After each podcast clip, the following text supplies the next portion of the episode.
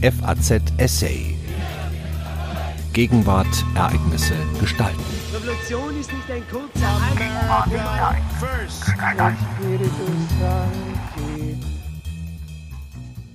Das Virus als Wegmarke. Lehre uns bedenken, dass wir sterben müssen, auf dass wir klug werden. Dieser Satz aus Psalm 90 hat für viele Menschen neue lebensweltliche Plausibilität gewonnen. Die Corona-Krise zwingt uns zu der Einsicht, dass auch unser modernes Leben gefährdet und bedroht ist von Kräften, die stärker sind als all unsere medizinische Kompetenz und unser vieles Geld. Ein Essay über die christliche Freiheit von Landesbischof Heinrich Bedford Strom. Das Coronavirus hat die Frage unseres Umgangs mit der Freiheit auf zuweilen erschreckende Weise ins Zentrum gerückt. Dass die massiven Restriktionen, denen wir in den vergangenen Wochen ausgesetzt waren, eine Einschränkung grundlegender Freiheitsrechte bedeuten, wird von niemandem bestritten. Umso erstaunlicher ist es, dass sie bis heute von einer großen Mehrheit der Menschen hingenommen, ja aktiv bejaht werden. Inzwischen gibt es freilich auch andere Stimmen, und es sind nicht nur Verschwörungstheoretiker oder Rechts- oder Linksextremisten, die die Maßnahmen für weit überzogen halten. Ganz bestimmt gilt auch heute, dass Freiheit mitunter heißt, gegenüber politischen und religiösen Autoritäten dem eigenen Gewissen zu folgen und dafür auch Nachteile in Kauf zu nehmen.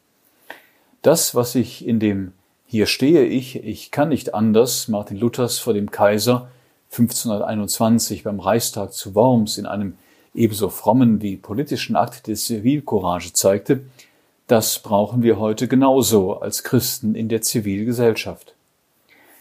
Wären dann nicht die massiven Freiheitseinschränkungen während der vergangenen Wochen der Anlass gewesen, um genau bei diesem Thema die gesunde Portion öffentlicher Aufsässigkeit einer Institution wie der Kirche zu zeigen, die wir immer wieder brauchen? Dass meine Antwort auf diese Frage ein Nein ist, hat zu tun mit einem Verständnis von Freiheit, in dem Freiheit immer auch Dienst am nächsten heißt. Es geht nicht um die Verfolgung der eigenen persönlichen oder wirtschaftlichen oder auch religiösen Interessen, sondern es geht um die je unterschiedliche Form der Antwort auf Jesu Doppelgebot der Liebe. Freiheit geht im christlichen Verständnis immer einher mit Liebe und Verantwortung. Sie folgt deswegen immer auch der Stimme der Vernunft. Deswegen durfte es auch für uns als Kirchen im Umgang mit den staatlichen Maßnahmen zur Begrenzung der steigenden Infektionszahlen nie die erste Frage sein, wie können wir schnellstmöglich wieder ungehindert in unseren Kirchen Gottesdienste feiern, sondern die zentrale Frage musste immer zweifach sein. Erstens, wie können wir dazu beitragen, dass unser Gesundheitssystem nicht an einen Punkt kommt, an dem Menschen qualvoll sterben, weil die Kapazitätsgrenzen erreicht sind? Und zweitens, woher kommt die Kraft dazu, trotz Angst und Gefährdungen dem Nächsten auch geistlich zu dienen? Was können wir tun, damit die Menschen in dieser Zeit Trost finden und die Zuversicht behalten? Und die innere Kraft bekommen, so mit dieser Situation umzugehen, dass nicht der Geist der Furcht die Oberhand gewinnt, sondern, wie es im zweiten Timotheusbrief heißt, der Geist der Freiheit, Liebe und Besonnenheit sich ausbreitet. Die Antwort auf diese beiden Fragen ist eng verbunden mit der theologischen Interpretation der Krise. Wo ist Gott in dieser Krise? Ist das Auftreten dieses gefährlichen Virus ein klares Indiz dafür, dass es keinen Gott gibt? Denn wie könnte der Schöpfer sein eigenes Werk zerstören? Oder ist es umgekehrt? Ist genau in diesem Virus Gottes Handeln zu sehen, mit dem er die Menschen zur Umkehr bringen will? Oder gibt es einen Gott, aber er kann schlicht nichts machen? Eine Haltung, die hier Gott zu erklären versucht, führt nicht weiter. Niemand hat Gott je gesehen, heißt es im Johannesevangelium. Und dieses Staunen über Gottes Unbegreiflichkeit gehört zum Glauben. Doch derselbe Johannestext spricht von der Sichtbarkeit Gottes in Jesus Christus. Es ist dieses beides in einem. Die Erfahrung der Unbegreiflichkeit Gottes einerseits und die große Nähe andererseits, die sich in der Erscheinung Jesu manifestiert. Die Offenbarung Gottes in Christus weist daher den Erkenntnisweg. Denn für die christliche Tradition spielt die Offenbarung eine zentrale Rolle. Das Bedenken und Verstehen des Wirkens Gottes in der Welt ist schlichtweg unmöglich, ohne die Zeugnisse all der Gotteserfahrungen mit einzubeziehen, die in den biblischen Texten aufgeschrieben und in den Bekenntnissen über viele Jahrhunderte bis heute weitergegeben wurden. Für unser Reden über Gottes Wirken in der Corona-Krise ist das entscheidend. Denn wir Christen glauben an einen Gott, der sich in Jesus Christus gezeigt hat. Und Jesus hat nicht getötet, Jesus hat geheilt. Jesus hat Leben gerettet und nicht vernichtet. Gott, so sagen wir auf diesem Hintergrund, ist kein Rachedämon. Er schickt kein Virus, um Menschen zu bestrafen und noch dazu so, dass damit allererst die Schwachen und Verletzlichen getroffen werden. Man hat zur Untermauerung einer aktiven Rolle Gottes bei der Verursachung der Corona-Pandemie zuweilen Luthers Lehre vom verborgenen Gott bemüht. In dem Leid, das Menschen darin trifft, zeige sich der Deus absconditus, dessen Handeln wir nicht verstehen könnten, aber im Vertrauen auf einen zwar manchmal rätselhaften, aber am Ende doch eben liebenden Gott annehmen müssten. Wenn Menschen im Versuch, Gottes Wirken in ihrem Leben zu verstehen, ihre eigenen Leiterfahrungen so deuten, dann gebührt diesem Anliegen großer Respekt. Wird es aber zur Grundlage von abstrakter Welterklärung, kann das Reden vom verborgenen Gott schnell zur menschlichen Verdunkelung des Wirkens Gottes werden. Denn dieses Wirken kann nie abstrahiert gedacht werden von der liebevollen Zuwendung Gottes zu den Menschen, die sich in Jesus Christus gezeigt hat am Erstickungstod hunderttausender Menschen an Beatmungsgeräten in Krankenhäusern in aller Welt Gottes verborgene Liebe zu entdecken, gerät schnell ins Absurde, ja zynische. Deswegen hat sich evangelische Theologie seit der Reformation an den von Sokrates übernommenen Merksatz gehalten, que supranos nihil ad nos, was über uns hinausgeht, geht uns nicht an. Allein in der Zeit von Luthers Wirken in Wittenberg wurde die Stadt fünfmal von der Pest heimgesucht. Als die Universitätsstadt 1527 von der Pest getroffen wurde, wurden die Vorlesungen in eine nicht betroffene Stadt verlegt. Dennoch weigerte sich Luther zu gehen. Stattdessen entschied er sich, für Kranke und Sterbende zu sorgen und verwandelte sein Zuhause in ein provisorisches Krankenhaus. Ausdrücklich lobt er in seiner Schrift ob man vor dem Sterben fliehen möge, von 1527, den Segen eines gut ausgestatteten öffentlichen Gesundheitswesens. Da, wo es durch zivilgesellschaftliches Engagement ersetzt werden muss, hebt er das ausdrücklich als Dienst hervor, der sich aus Liebesgebot und goldener Regel ergibt. Zitat Wohl ist zwar, wo ein solch stattliches Regiment in Städten und Landen ist, dass man allgemeine Häuser und Spitäler halten und mit Leuten, die sie betreuen, versorgen kann, wohin man aus allen Häusern alle Kranken verordnete, dass nicht ein jeglicher Bürger in seinem Hause ein Spital halten müsse, das wäre wohl fein, löblich und christlich. Dazu sollte auch billig jedermann reichlich geben und helfen, besonders die Obrigkeit. Wo das aber nicht ist, da müssen wir für wahr einer des anderen Spitalmeister und Pfleger in seinen Nöten sein.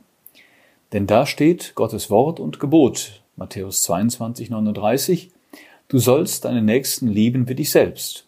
Und Matthäus 7, 12, was ihr wollt, dass euch die Leute tun sollen, das tut ihnen auch. Zitat Ende. Es braucht damals wie heute kompetente ärztliche Hilfe und Vorsicht im Umgang der Menschen miteinander, um Ansteckungen so weit wie möglich zu vermeiden. Wer den Glauben ernst nimmt, der übt Verantwortung, der wird nicht leichtsinnig und schaut nicht nur auf das Seine. Die Kirche und ihre Mitarbeitenden haben versucht, solche Verantwortung zu üben und unter schwierigen Bedingungen den ihnen aufgetragenen Dienst zu tun. Gerade bei der Seelsorge in Altenheimen und Krankenhäusern war das mit unauflöslichen Zielkonflikten verbunden. Zwischen dem dringenden Wunsch nach größtmöglicher, auch körperlicher Nähe einerseits und der Begrenzung des gerade hier potenziell tödlichen Ansteckungsrisikos andererseits. Durch eingeschleppte Viren bedingte Häufungen von Todeszahlen in den Heimen einfach zu ignorieren, wäre jedenfalls verantwortungslos gewesen. In diesen Zielkonflikten Menschen auch etwas schuldig geblieben zu sein, ist eine Last, die wir zu tragen haben und nur in Gottes Hand legen können. Die Gottesdienste nicht gemeinsam in unseren Kirchen feiern zu können, war schmerzlich. Aber sie sind nicht einfach ausgefallen. Sie haben wie viele andere Veranstaltungen in anderer Form stattgefunden, oft digital und mit zum Teil überraschend großer Resonanz, gerade bei Menschen, die wir sonst kaum erreichen. Viele haben mit klugen, praktikablen Ideen dazu beigetragen. Zum Glück sind Gottesdienst und Seelsorge jetzt wieder besser möglich, auch wenn wir noch vieles vermissen. Luther erinnert ganz in diesem Sinne neben der solidarischen Pflicht auch an diese andere, die geistliche Aufgabe des Glaubens. Auch wenn er als Kind seiner Zeit von der Pest gelegentlich als Strafe Gottes spricht, ist sie für ihn vor allem eine Bewährungsprobe für den Glauben. An die Stelle von Erschrecken und Verzweiflung setzt er das Vertrauen in Christus und die daraus erwachsende Liebe. Zitat wenn aber jemand das Grauen und Scheuen vor den Kranken zustößt, der soll sich einen Mut fassen und sich so stärken und trösten, dass er nicht zweifle, es sei der Teufel, der solche Scheu, Furcht und Grauen im Herzen erregt. Denn so ein bitterböser Teufel ist's, dass er nicht alleine ohne Unterlass zu töten und zu morden sucht, sondern seine Freude darin sucht, dass er uns scheu, erschreckt und verzagt zum Tode mache wenn er es zu Wege brächte, dass wir an Gott verzweifeln, unwillig und unbereit zum Sterben würden und in solcher Furcht und Sorge, wie im dunklen Wetter, Christus unser Licht und Leben vergäßen und verlören und den Nächsten in Not ließen und uns so an Gott und den Menschen versündigten, das wäre seine Freude und Lust. Zitat Ende. So sehr Luther in seinen spätmittelalterlichen Kategorien auch von der Indienstnahme des Teufels durch Gott gesprochen hat, so klar kommt in seinen Deutungen zum Ausdruck, dass es die Liebe ist, die Gottes Wirken in der Welt kennzeichnet. Der Teufel, um mit Luther in die heutige Situation hineinzusprechen, schickt sich mit dem Coronavirus an, gleichsam zweifach zu triumphieren und damit auf ganzer Linie. Ohne verantwortliches Handeln verurteilt das Virus ungezählte Menschen zum Tod. Und wo es Angst schürt, zerfrisst es die Seelen mit Furcht und Grauen.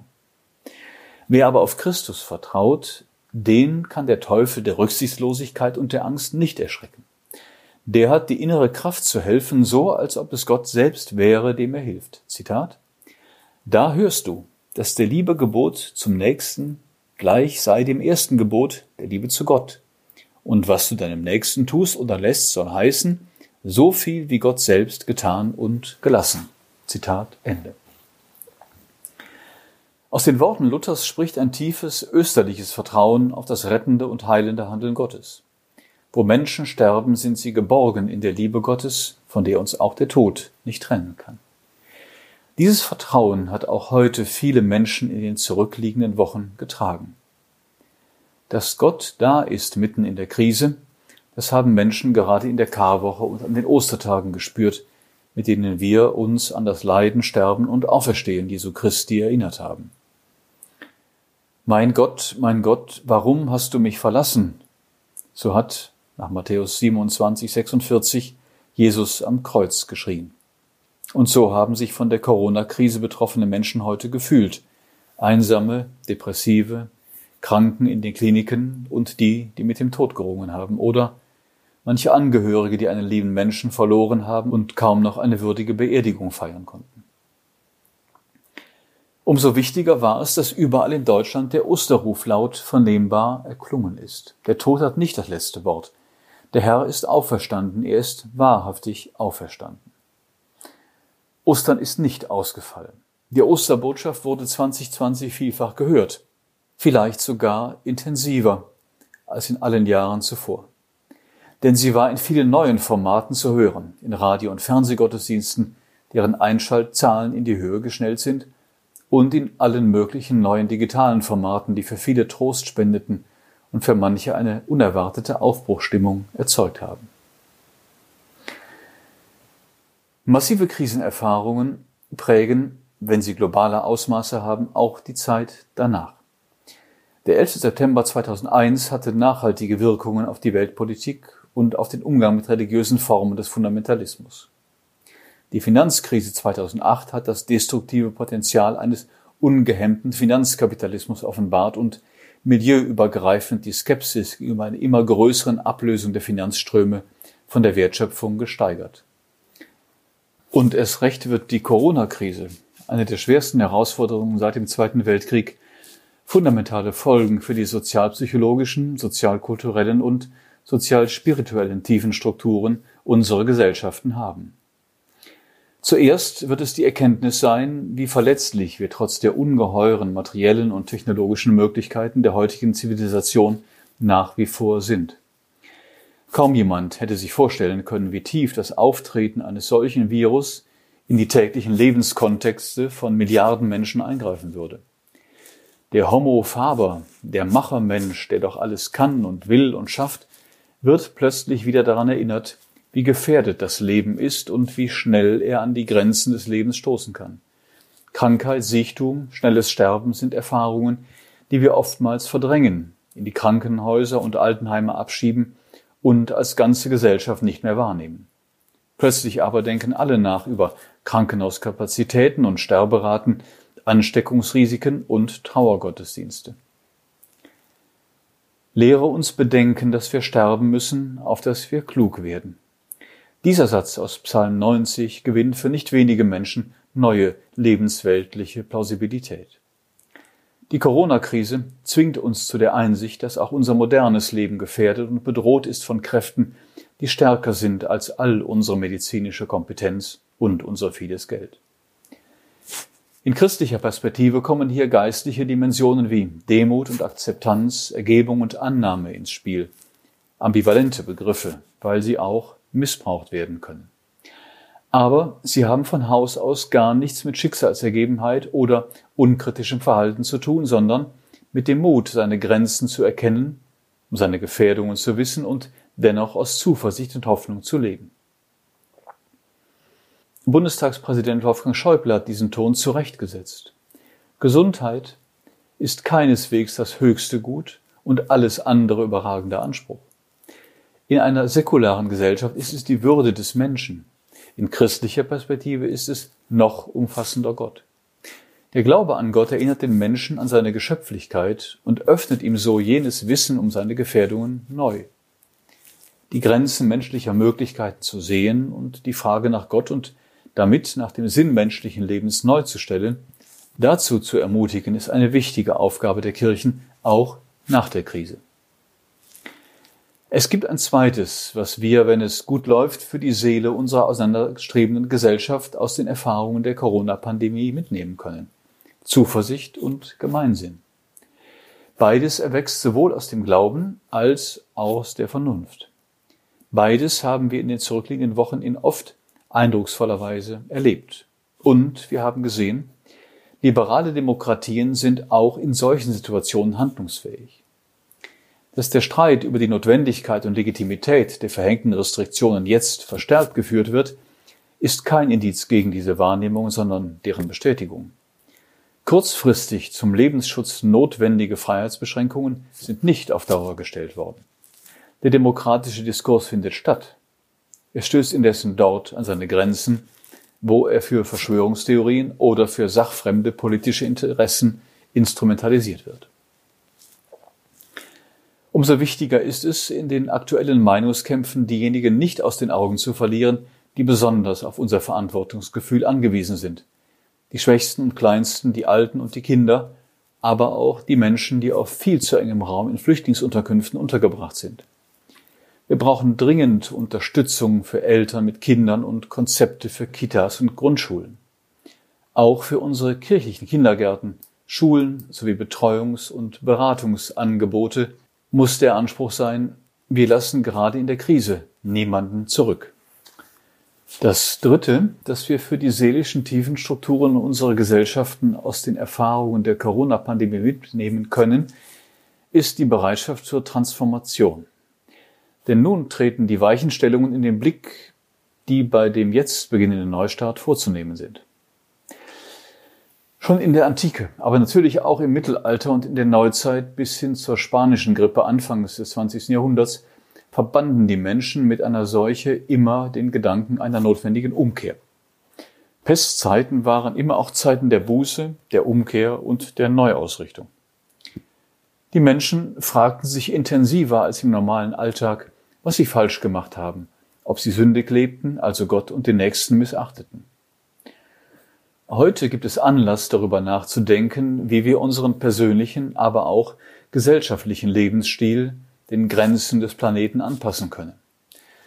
Der Raubbau an der Natur und das immer weitere Vordringen in die Lebensräume der Tiere befördert nicht nur den Klimawandel, sondern hat vermutlich auch sehr viel mit der Übertragung von tödlichen Krankheiten wie dem Coronavirus zu tun. Viele Menschen weltweit haben sich auf den Weg gemacht, viele wichtige politische Initiativen sind gestartet worden, von der Bewegung Fridays for Future bis zu den EU-Projekten zum Umweltschutz oder den weltweiten Verabredungen gegen die Erderhitzung. Aus der globalen Corona-Krise kann und muss beim Neustart eine Globalisierung der Verantwortung erwachsen. Sie gründet in dem Bewusstsein dafür, wie sehr wir als Menschen in den unterschiedlichsten Teilen der Welt verbunden sind. Aus dem Glauben an den Gott, der die gesamte Welt aus Liebe geschaffen hat, hat die Kirche immer den Auftrag abgeleitet, diesen globalen Zusammenhang der Menschheit und der Natur im Blick zu behalten und zu bewahren. Finanzkrisen und Flüchtlingsbewegungen haben uns die Notwendigkeit dieser Gesamtperspektive bereits deutlich gemacht. Die Pandemie tut dies auf eine neue Art und Weise. Sie betrifft die globale Völkergemeinschaft. Globale Verantwortung bedeutet, sich nach der Corona-Krise noch entschiedener für eine gemeinsame Klimapolitik der Weltgemeinschaft stark zu machen. Es bedeutet auch, dass wir die hoffentlich bald gefundenen Impfstoffe und andere wichtige medizinische Fortschritte weltweit teilen.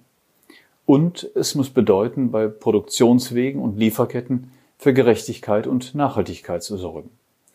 Ein gerechtes Wirtschaftssystem braucht wertbasierte Liefer- und Wertschöpfungsketten, damit die Situation der Schwächsten so weit wie möglich verbessert wird und alle Menschen in Würde leben und arbeiten können. Die Sorge um das je eigene, gar nur national gedachte Wohlergehen darf nicht dazu führen, die weltweite Verantwortung aus dem Blick zu verlieren. Und vielleicht erwächst aus dieser Krise eine notwendige Energie, entschlossen daran zu arbeiten. Der christliche Geist jedenfalls bewegt uns dazu. In diesen Tagen feiern wir mit Christinnen und Christen in aller Welt das Pfingstfest. Es ist der Geburtstag der einen Kirche, in der wir jenseits der Konfessionen alle verbunden sind. Und dieser Pfingstgeist Gottes ist mitten unter uns, denn er kämpft mit uns und durch uns auch gegen das Virus. Den einen schenkt er Tapferkeit und Zuversicht, den anderen gute Ideen in der wissenschaftlichen Forschung. Gottes guter Geist wirkt in uns, indem er die einen tröstet und die anderen motiviert, durchzuhalten. Dem einen schenkt er Kraft in der Krankheit, dem anderen Gelassenheit mitten im Sturm des Alltags. Gottes Geist kämpft für seine Menschen und das mit allen Engeln und guten Geistern. Nicht wissenschaftlich messbar, aber im Herzen spürbar. Es gibt unendlich viele hilfreiche Spuren, die er in der Welt hinterlassen hat durch Menschen, die ihm vertrauten und aus deren Zeugnissen wir auch heute noch Kraft und Inspiration schöpfen. Zunächst natürlich aus der Bibel mit ihren Zusagen und Verheißungen. Hier kann jeder und jede in der Sprache der Psalmen oder der Gleichnisse Jesu Worte des Lebens finden. Dann in den Liedern, die wir hoffentlich bald wieder ohne Beschränkungen gemeinsam singen können, die Mut machen und das Herz berühren. Aber auch in großer Musik, die uns tröstet und erbaut. Und natürlich gibt es Spuren der Ermutigung durch Gottes Geist in großer Literatur und tiefen Gedichten, in den Bildern der Jahrhundertkünstler und den Geschichten der Gegenwart. Und in starken Gesten der Humanität, in einfühlsamer Zuwendung zu Menschen, die Zuspruch brauchen und kraftvoller materieller Solidarität. Dietrich Bonhoeffer hat vom Beten, Tun des Gerechten und Warten auf Gottes Zeit gesprochen. Darauf kommt es jetzt an. Im Gespräch mit Gott Kraft und Orientierung gewinnen. Aus dieser Kraft beherzt handeln und dabei wissen, dass wir uns damit immer nur im Vorletzten bewegen. Das Letzte steht noch aus. Wir gehen darauf nicht furchtsam zu, sondern voller Zuversicht. Sie hörten einen Essay von Heinrich Bedford Strom. Er ist Landesbischof der Evangelisch-Lutherischen Kirche in Bayern und Vorsitzender des Rates der Evangelischen Kirche in Deutschland, der EKD. Am Mikrofon verabschiedet sich Daniel Deckers. FAZ Essay. Ereignisse gestalten.